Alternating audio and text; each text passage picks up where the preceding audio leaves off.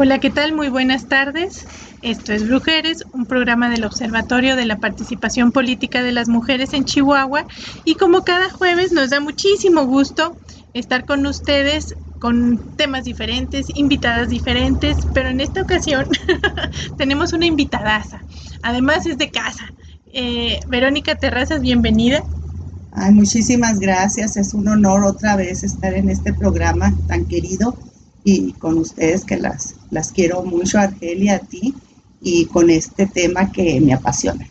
Pues es muy genial el poder eh, tener en diferentes etapas del programa eh, una nueva versión acerca de lo que es el amor romántico, Verónica. Y creo que en estos tiempos de pandemia pues cambian eh, las situaciones, hay diferente audiencia este, más atenta ahora en las redes eh, toda vez que Radio Universidad, además de estar por el 106.9 de FM, también está en la página web eh, de, Radio Universidad.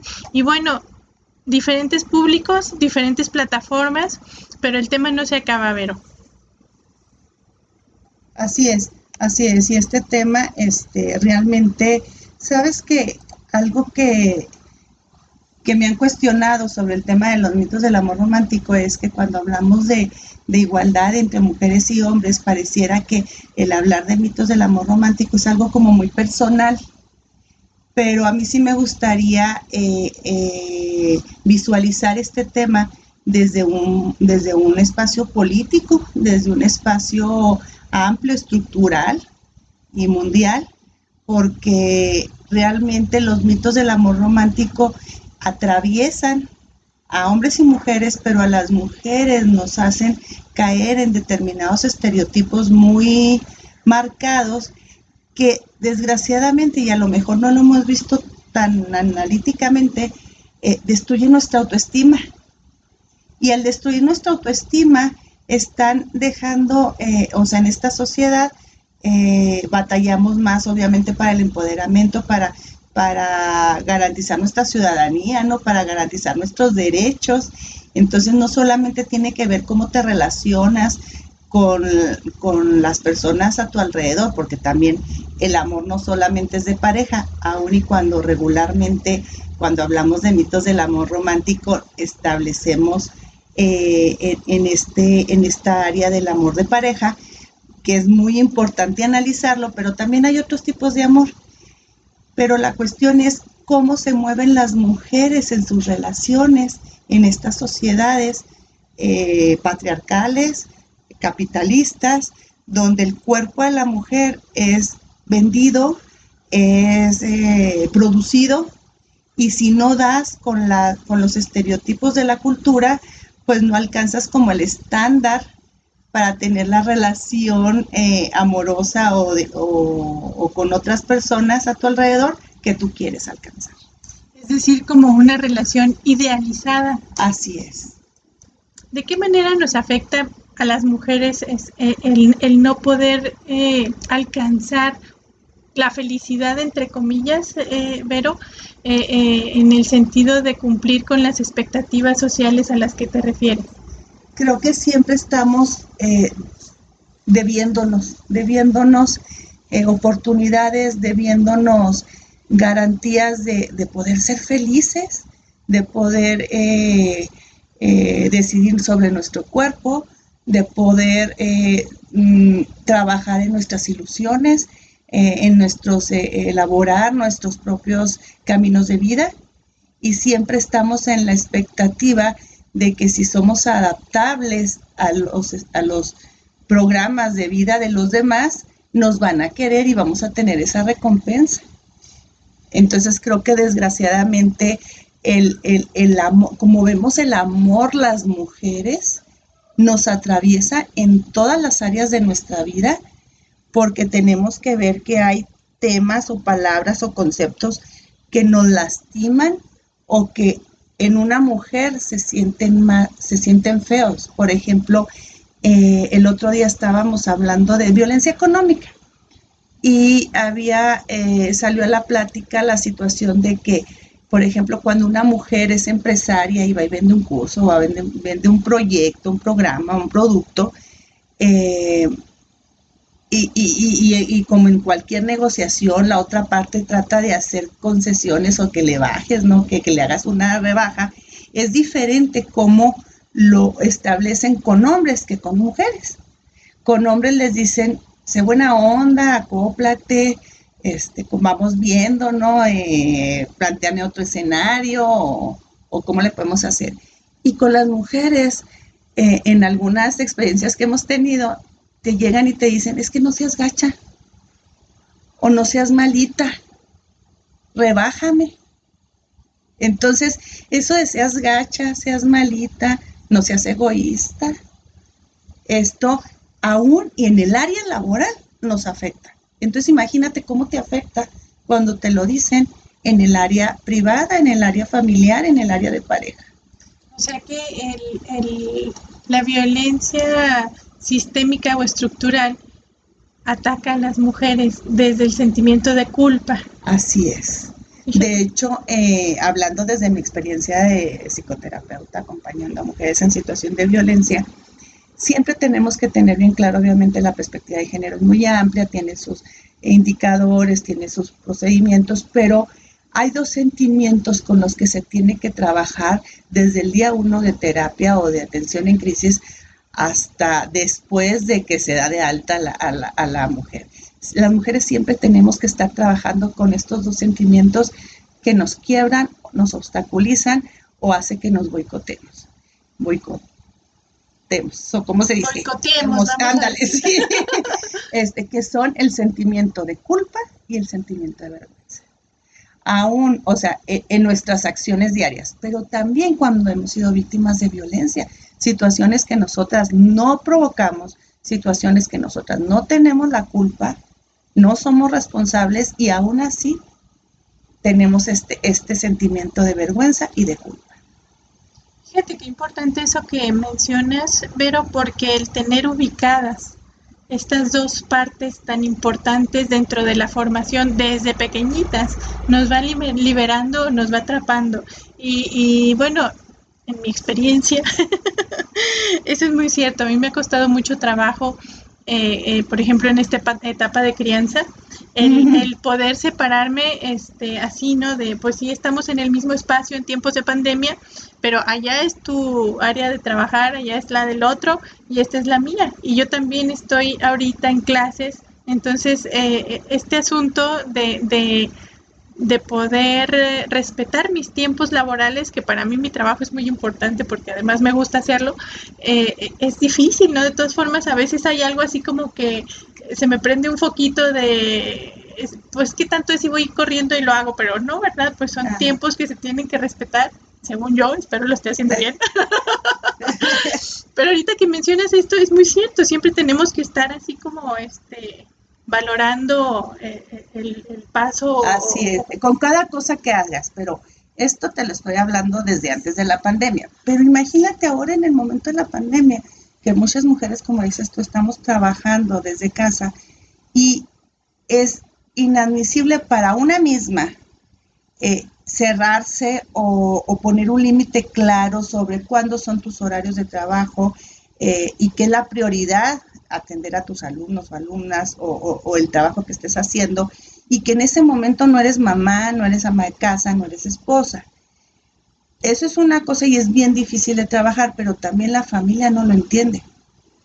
Entonces, ya sé, los niños pequeños o niñas pequeñas, pues es más difícil, ¿verdad? Pero tampoco hijos e hijas adultos o, eh, adolescentes o la, la pareja muchas veces tampoco entiende que en ese espacio de tiempo y lugar está siendo profesional o está siendo trabajadora, aun y cuando estés en la sala de tu casa o en la cocina o en tu cuarto. Fíjate qué interesante. Y bueno, ciertamente estos, estos tiempos pandémicos han venido a visibilizar lo que ya existía, pero lo hacen como más palpable. Así es. Y, desgraciadamente, eh, bueno, eh, todas las circunstancias, todas las crisis traen cosas malas, o sea, cosas eh, negativas, eh, duelos, eh, situaciones que ya no se van a poder recuperar, pero también nos trae la creatividad y las formas de, cómo sí podemos seguir haciendo cosas, ¿no? Pero aquí en esto de la pandemia eh, tenemos que, o sea, primero visibilizar que muchos de los derechos de las mujeres que nos ha costado tanto, tanto, tanto y tantos años garantizar o estar eh, o avanzar por lo menos en la normatividad y en las leyes, porque en el día a día todavía falta mucho, pero se están viendo muy lastimados en el momento de la pandemia. ¿Por qué? Porque las mujeres solitas hemos retrocedido o bajado la guardia. ¿Por qué? Por las prioridades. Y también la sociedad nos, nos engancha o nos eh, ahoga, nos ahoga en todas las necesidades del cuidado. Y es algo de lo que realmente es parte de otro de, derecho eh, el que se ha visibilizado todo el cuidado que hacemos las mujeres en todos los sentidos y con todas las personas de la sociedad, no solamente con los niños y las niñas o los hijos y las hijas, sino con la pareja, la casa, el, animal, el perro, el, eh, animal me refiero a, las mascotas, las plantas este, y la sociedad en sí, ¿no? Y, eh, y también el hecho de de poder estar, o sea, muchas mujeres en el salir a la calle o a los espacios fuera de casa, habíamos establecido nuestros límites para nosotras mismas y para nuestra familia. Pero entonces el hecho de estar en casa se nos ha vuelto doble o triplemente difícil seguir manteniendo esos límites. Entonces es una, hay mujeres que ya vivían violencia y que en esta pandemia se desató tremendamente, y otras mujeres que con el trabajo personal y de pareja y de familia habían puesto límites, pero que a la hora de la pandemia se desdibujaron muchos de estos límites. Entonces vemos cómo regularmente los hombres que están trabajando en la casa desde la ahora en la pandemia sí se dan esos espacios y ahora no, o sea, estas horas son mi hora de trabajo y ni me hables ni te escucho. No estoy. No estoy, exactamente, casi pone el letrerito en, en la, si hay puerta, ¿no? No molestar, ¿no? Y, y, y, uno lo entiende, y una lo entiende como, como pareja, como madre de, familia, pero eh, no es así al, revés.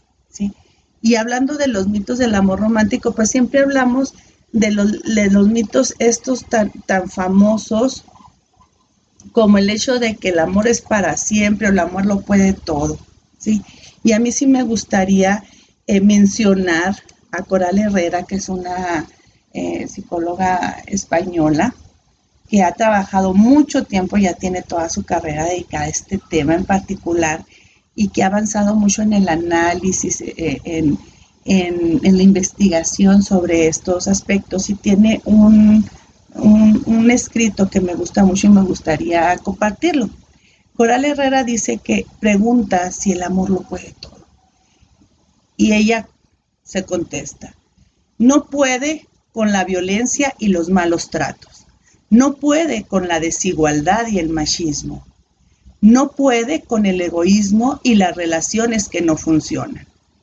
El amor no transforma a personas violentas en, personas pacíficas, ni a promiscuos en monógamos, ni cura a gente celosa, ni resiste vivo si ha de soportar demasiado dolor durante demasiado tiempo. El amor no puede ser incondicional. Si no hay respeto y buen trato, por ejemplo, pues no hay condiciones para el amor. Fíjate que con razón está bien redondo y responde de una manera muy clara y muy corta eh, eh, a todo esto que estamos platicando. No es lo mismo amar que aguantar. Así es, así es.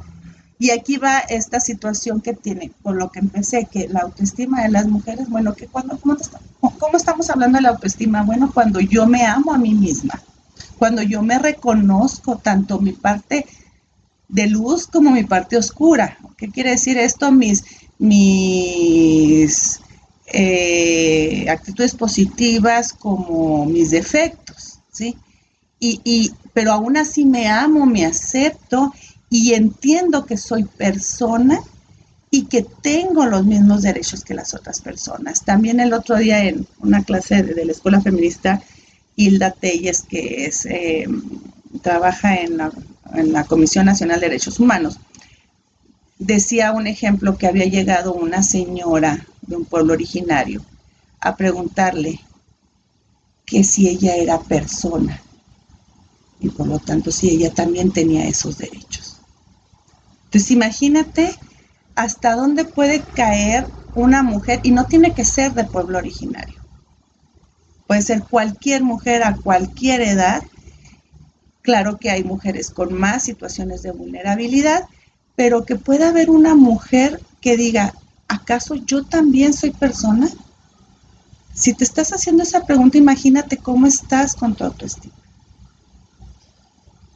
Estamos hablando de personas en el siglo XXI. Así es, así es. Entonces, son situaciones muy dolorosas que nos dan mucha reflexión y también eh, todas estas, eh, cuando hablamos de, de, desmontar los mitos del amor romántico, no quiere decir que no queramos o no creamos en las relaciones de pareja. Por lo menos yo sí creo en las relaciones de pareja. Eh, creo que es una buena, un buen ejercicio para transitar la vida y hacer proyectos de vida, ¿no? Sin embargo, no cualquier pareja, o sea, la misma palabra te lo dice. O sea, yo creo en la pareja, en la pareja pareja. No la pareja dispareja que nos han hecho creer que la podemos emparejar. Exactamente, así es. así es, y también en esto pues meto mi comercial, o sea, por eso en, en situaciones de violencia contra las mujeres no hay terapia pareja, porque no son parejas parejas. Fíjate qué importante que señales esto, Vero, porque con lo que comentabas al inicio del programa, eh, en esta formación estructural que recibimos tanto mujeres como hombres, eh, la carga de eh, mantener una pareja, entre comillas, sea dispareja o sea como sea, nada más con el nombre de pareja, también está a cargo de las mujeres estereotipadamente. La culpa es de la mujer si funciona o no funciona. Así es. O a la mujer se le pide más del 100% que no es posible, o sea, matemáticamente, lógicamente no es posible que des más del 100%. Y a la mujer sí se le pide. Como mínimo. Como mínimo, exactamente. Y luego, este, y, y, y, aquí nos afectan otra vez estos mitos de los que estamos hablando, de, de creer que, que, la persona, la pareja es propiedad de una o de uno, de que el amor verdadero lo puede todo. Y hemos visto, como lo dice Coral, o lo hemos visto en, parejas eh, que tenemos a nuestro lado, cuántas veces, por ejemplo, cuando hay un hijo o una hija que tiene cáncer o que muere en un accidente, algunas parejas se unen mucho, pero hay otras parejas que no pueden vivir juntas después, ¿sí? Al igual de eso, eh, hay situaciones en las que las personas vamos cambiando nuestras expectativas de vida y a lo mejor en un momento creíamos que podíamos tener un proyecto de vida a largo plazo con tal persona, pero con las circunstancias del día a día nos vamos dando cuenta que ya no es lo que quiero y se vale cambiar. Y no quiere decir que estés engañando a la otra persona, sino que vas madurando, vas modificando tu forma de ser y en ese momento va modificando lo que tú esperas. Entonces también hay un mito de que si tú me dijiste hace 20 años que era el amor de tu vida, que siempre ibas a estar conmigo, que me ibas a cuidar siempre, y te mueres primero que yo y me dejas en bancarrota, ¿qué pasó ahí? O te vas con otra y no le pasas pensión a tus hijos. ¿Qué pasó ahí? Sí, o sea, tú me mentiste. No, a lo mejor no te mentí. O sea, en tal momento fue de determinada manera y en otro momento es otro. Eso no quiere decir que todas las personas adultas no se puedan, no se tengan que hacer responsables de los compromisos adquiridos. ¿sí? También es importante checar, eh, por ejemplo, estos de los mitos de que los celos son eh, eh, como muestras, de, amor. Y esto está tanto en nuestra cultura que si no sentimos celos o, o no, demos, deja tú sentirlos, demostramos los celos, pues como que no nos sentimos queridas, ¿sí? Y nosotras mismas eh, lo solicitamos o hacemos cosas para picarle, ¿no? A la relación. Y yo sí quiero hablar mucho de, esto de los celos o, enfatizar porque muchas veces dicen los celos son malos y hablan de inseguridades. Claro que sí, todos los celos hablan de inseguridades, pero no necesariamente son malos ni buenos. Es una sensación, es como un sentimiento. Y así como los sentimientos, todos los sentimientos y emociones sirven para algo. Y hasta el enojo es bueno en, ocasiones y te mueve, te salva la vida y te, te, empuja a crecer. La cuestión del enojo es, o de los sentimientos que mucha gente considera malos, que no son malos, es que se queden dentro permanentemente de la persona. Pero si, mientras vayan fluyendo en situaciones específicas, todos los sentimientos y emociones sirven para algo. Igual los celos. Los celos no son ni buenos ni malos, no está mal sentirlos, ni bueno sentirlos, o sea, no tiene esta connotación.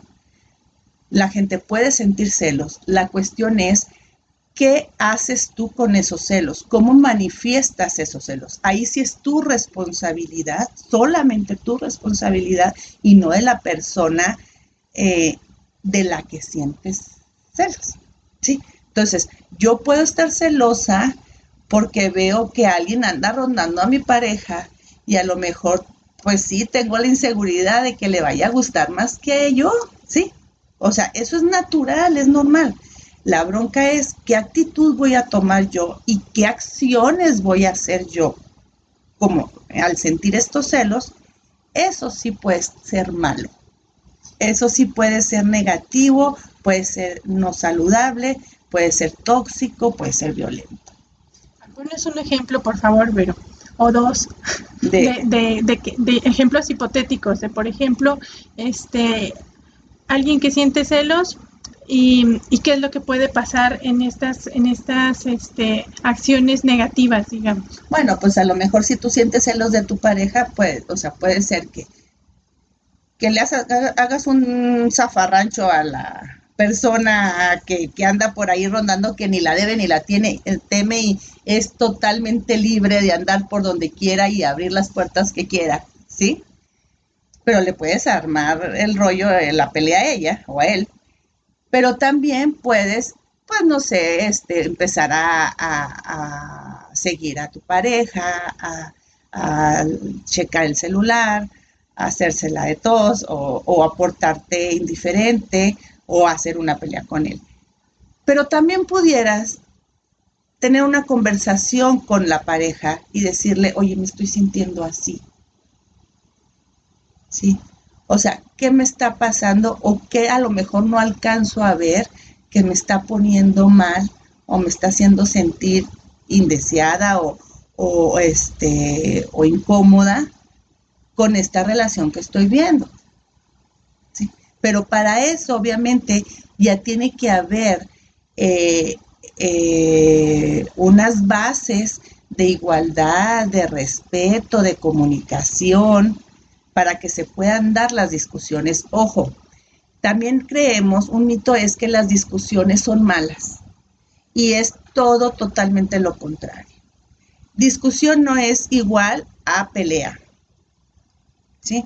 La discusión es cuando tú tienes una conversación con otra persona y tú tratas de imponer tu posición o de dar a conocer tu posición y la otra persona tiene la otra posición y se supone que las discusiones son para llegar a un acuerdo. ¿Sí? Entonces, no hay una relación sana si no hay discusión importante el, tener conocimiento de esto. Ojalá que muchas jóvenes nos estén escuchando eh, en este programa, pero antes de irnos del corte me gustaría eh, recordarles que estamos eh, ahorita con nuestra queridísima Verónica Terrazas. Yo soy Erika Rascón, esto es Brujeres, un programa del Observatorio de la Participación Política de las Mujeres. No se vayan, por favor, continuamos después del corte de regreso en Mujeres, gracias por continuar con nosotras. Y tenemos a nuestra querida Vero Terrazas con el tema del amor romántico. Eh, y bueno, pues eh, yo me atrevo también a agregarle en tiempos de pandemia y en el siglo XXI que cualquiera pensaría que es, este tema es eh, decimonónico y allá de los tiempos de Romeo y Julieta, pero justamente se va actualizando con el tiempo, Vero. Así es. Sabes que también en mi experiencia, tanto como docente de universidad o de o como terapeuta, lastimosamente me he dado cuenta que aun y cuando las chavitas, el milenio o ahora este, ya de, la generación que dicen eh, Z, creo que es la última, La Z, sí. Este, aún así caen en estos mitos del amor romántico, ¿sí? Y a lo mejor son chavitas que han tenido una experiencia de vida o de educación un poquito más igualitaria de lo que la tuvimos nosotras, donde pudieran jugar fútbol de, chiquitas, donde pudieron escoger eh, qué artes eh, querían entrarle o a qué deportes, que no eran exclusivamente los que estaban relacionados con, con estos estereotipos femeninos y que puedan tener un, un, proceso de empoderamiento que, que hablan de que tienen derecho a, estudiar o que tienen derecho a, tener una posición política o un derecho sobre sus cuerpos, pero que en el momento de enamorarse pareciera que es una ola que te lleva y te jala para atrás en el, en el tiempo. En el tiempo, ¿sí? Y que se te olvida lo que ibas aprendiendo. Entonces, personas que a lo mejor ya eran independientes, que a lo mejor ya están trabajando, jóvenes independientes que tienen su casa, su carro, sus sueños, sus deportes, este, su plan de vida, pero en el momento en que le llega la pareja, la sociedad, los ritos de la sociedad, esto establecido a través de todas las instituciones que conocemos, que es la familia, la escuela, los medios de comunicación, las religiones, nos vuelve a jalar y nos hace un retroceso en nuestro desarrollo personal. Entonces hay mujeres que ya eran independientes y luego de alguna manera creen que tienen que pedir permiso para seguir haciendo cosas. O creen que si ya tienen una pareja formal, pues las amistades pasan a un segundo lugar. Y aquí también me gustaría eh, ahondar un poco eh, en, la situación de violencia. Cuando vemos a las mujeres que viven violencia, tenemos tan claro cómo fueron los procesos de minimización dentro de las relaciones de pareja y uno de los procesos conscientes o inconscientes que hacen regularmente los varones es eh, limitar la participación de las mujeres en las redes familiares o sociales, o sea, con sus amistades. De una manera tajante, así como que no quiero que te juntes con estas tipas, o, tu familia ya soy yo y no tu mamá y tus hermanos, o así. O de una manera muy benevolente, donde no te conviene, mija, este, ellas, ella está en otra idea y nada más te meten cosas en la cabeza y y, no sé, mejor vente para acá, ¿sí? Entonces, sea de una u otra forma, son los pasos que se dan para ir desarticulando la identidad y el empoderamiento de las mujeres. Entonces, y esto es lo que lastima más, porque cuando ya te cae el 20 de que eres violencia, ya no hayas cómo pedir ayuda. Se habla desde las necesidades básicas de Maslow, que la necesidad de pertenencia es fundamental y es una necesidad básica, como lo dice él, pero esta necesidad de pertenencia tiene que ser una pertenencia a la pareja, una pertenencia a la familia y una pertenencia a los iguales, o sea, a las amistades.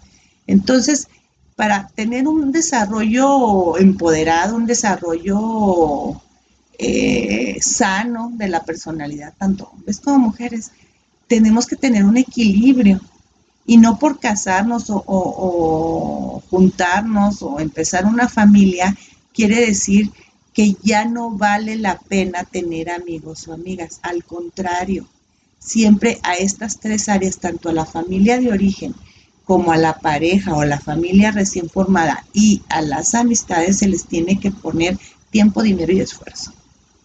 Qué bonita esa frase y es muy cierta. Así es, sí, porque esta, o sea, esta interacción con, o sea, de la sociedad en estos niveles es lo que te va a permitir construir de una manera eh, permanente o de una manera estable, sin menos riesgos. Y hablando de esto y uniéndolo a, esta teoría del amor que habla Stenberg, que es un, también un psicólogo, en 1986 establece o, marca una tendencia de, una teoría del amor, donde habla de que, de que el amor abarca las dimensiones en las que se puede determinar las relaciones interpersonales que existen. Entonces, que para que una relación sea sana tiene que tener como tres ingredientes. Sana y que pueda tener lo que necesita para durar a corto, mediano y largo plazo. ¿Sí? Entre haya más equilibrio entre estos tres este, elementos, se supone, pues hay la tendencia a que pueda haber algo a largo plazo y no necesariamente los tres elementos tienen que estar en la misma cantidad, sino ir como en cíclico o, ir subiendo y bajando, ¿no? Y una es la, eh, obviamente, la pasión. Y es por donde entra regularmente la mayoría de las relaciones eh, amorosas, donde está la química. Y teniendo en cuenta que la química ni siquiera depende de tus intereses personales o sociales, sino que tiene que ver con tus hormonas. Hay personas que a lo mejor te pueden parecer muy guapas, pero te les acercas y no hay esa atracción. Y de repente te encuentras una persona que dices tú, qué feo está, o, qué fea está, ¿no? O no es nada agraciado, ¿no? Y cuando estás cerca de esa persona, vibras. ¿Sí? O sea, no necesariamente, o sea, no está, está dentro de ti, es una reacción química, física, ¿sí? Por eso se llama química, ¿no? Entonces, y también se habla que esta parte es la primera con la que se entran a las relaciones y es a los que se le llama enamoramiento. Muchas veces pensamos que enamoramiento es igual al amor. Y no. Y no. O sea, de hecho pareciera que tiene que ir como en decadencia o que se tiene que establecer o ya como asentar el enamoramiento para que empiece el amor.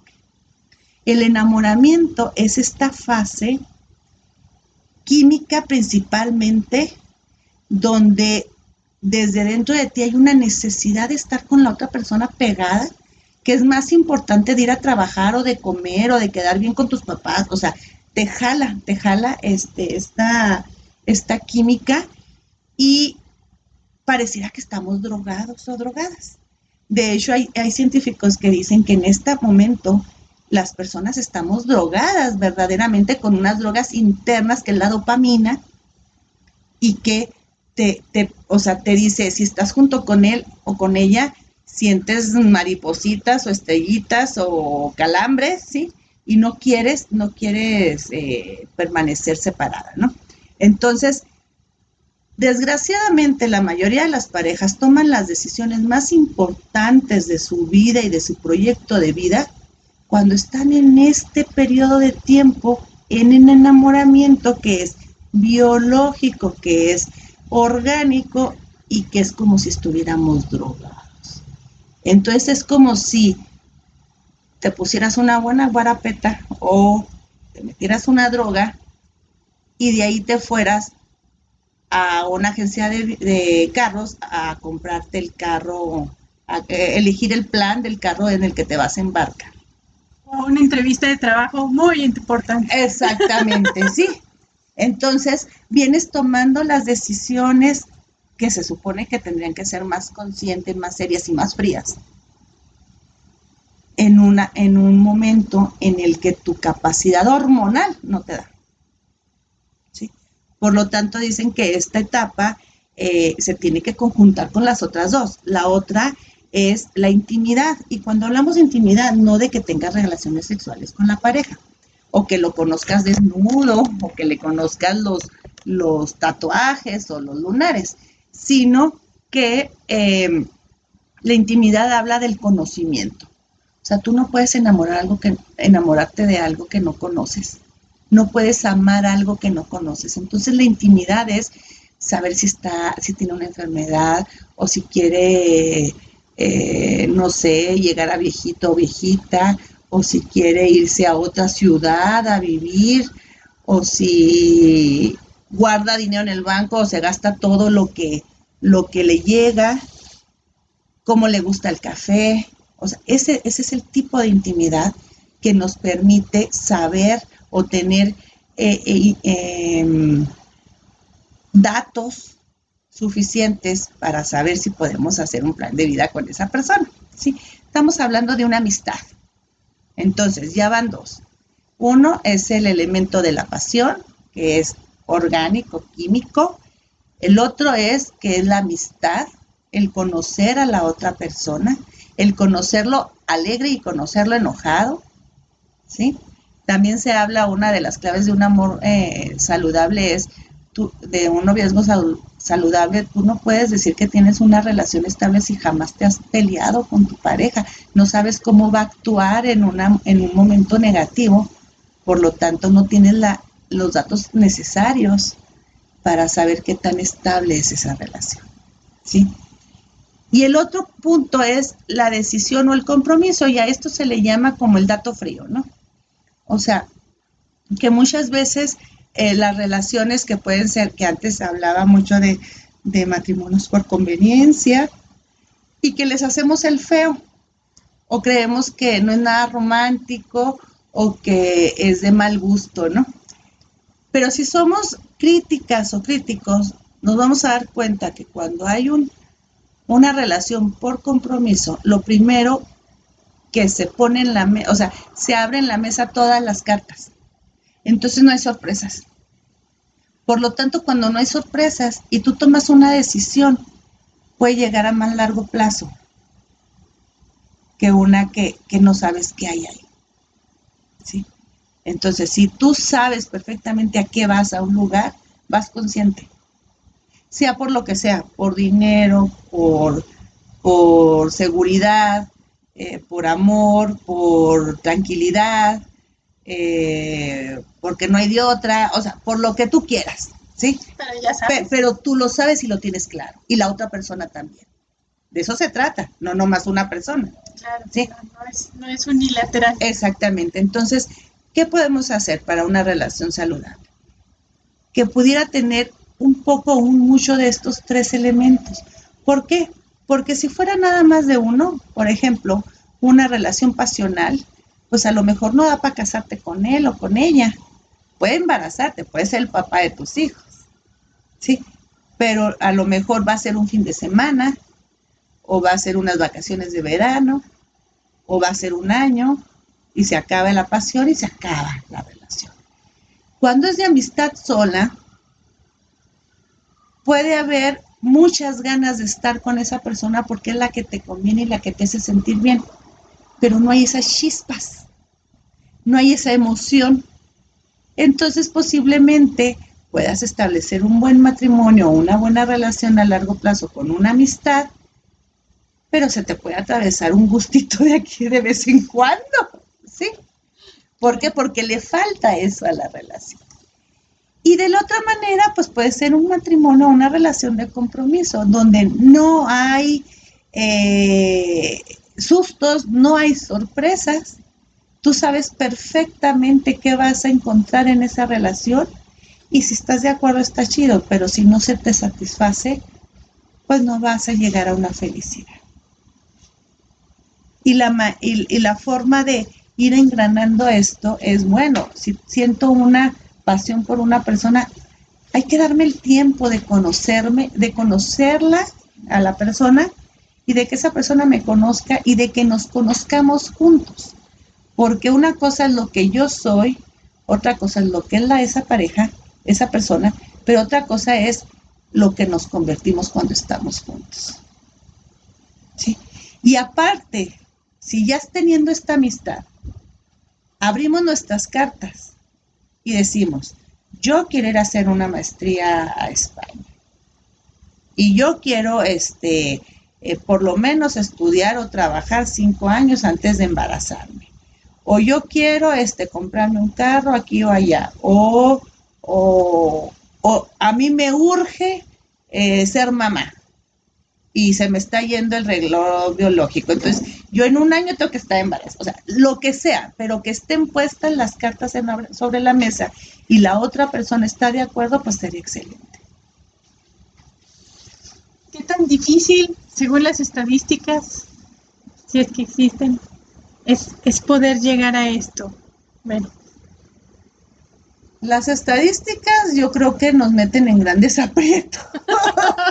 yo creo que, o sea, hablándolo y, y, desmenuzándolo no es algo nada difícil.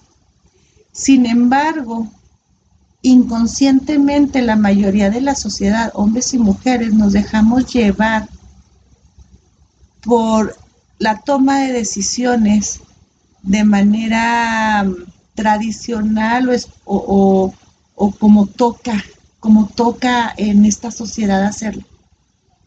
O sea, si yo para salirme de mi casa me tengo que salir casada, o me tengo que casar para salirme. Entonces, con el que pase. Eh, eh, con el que me puedas casar. ¿Sí? Entonces, esa es mi, ese es, hasta ahí llega mi, mi visión. Entonces, por eso las estadísticas creo que en este momento están bastante lastimosas.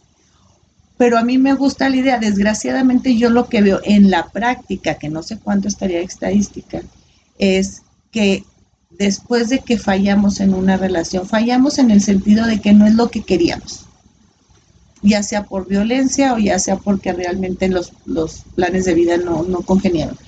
Eh, después de haber tenido una, una, una experiencia de este tipo, hay más posibilidades de, de analizar todos estos puntos y atreverte, porque esto es, estos pasos que yo les estoy diciendo es una mente crítica, es realmente hacerte responsable de tu persona y de tus decisiones. Y eso va contra el sistema. Ahí es donde entra el comentario que nos hacía Vero Terrazas al inicio del programa de politizar el amor romántico. Así es. Sí, porque hablamos de que el seguir viviendo con estos mitos del amor romántico eh, es transmitir estas ideas eh, de generación en generación. Entonces, en la acción más irreverente o más de confrontación contra este sistema patriarcal, contra este sistema hegemónico, eh, machista, es el que una mujer decida.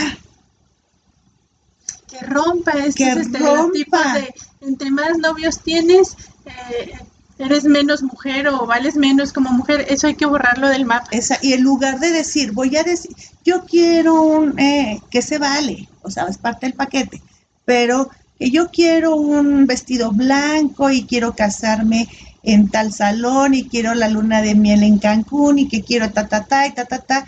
En lugar de eso, elegir, así como eliges el vestido y así como te pones para elegir la boda, elegir a la pareja y decir, o sea, yo quiero esto de mi vida, planteárselo a la pareja y si la pareja lo acepta, adelante. ¿Cómo no es el momento de cerrar el programa para cerrar con esto? tan contundente, pero bueno, es, es, es, así y yo creo que en estos minutos que nos quedan del programa, Vero, eh, darle redondeo a este sentido, sobre todo para la población joven y para quien cree en esta vida en pareja, porque eh, aunque el amor pues se, aplica también desde las mamás, desde, la, desde el ser hijas, este, desde el amor fraterno entre las amistades, bueno, pues parte importante de la vida eh, forma parte esta relaciones de pareja, ¿no? Que, que así mismo, digamos que es como lo más, este, lo que trasciende más, ¿no? Porque las amistades, eh, tenemos claro más o menos en qué consiste una amistad y cómo se lleva y cómo te puedes distanciar y cómo puedes regresar si es que eh, la amistad sana lo, lo permite, pero en este asunto de las relaciones de pareja, justamente el, vivir con tantos estereotipos y tantas restricciones como mujeres, eh, se puede pensar que eh, eh, entre más experimentas, peor mujer eres, ¿no? Entonces, pues creo que... Adelante. No, mira, sabes que eh, ahorita retomando esta canción de Vivir, esta canción de, ¿cómo se llama? De, Vivir Quintana, sin miedo. Sin miedo. donde dice, si nos tocas a una, nos tocas a todas, y, y algo así de si nos tocas, lo rompemos y lo quemamos todo. ¿sí? Creo yo que es igual o semejante para este sistema patriarcal el quemar o el pintar bardas, eh, quebrarlo y incendiar todo, como el que cada una de nosotras como mujeres quebremos estos, estas creencias y estos mitos con los que venimos viviendo desde tantos años atrás.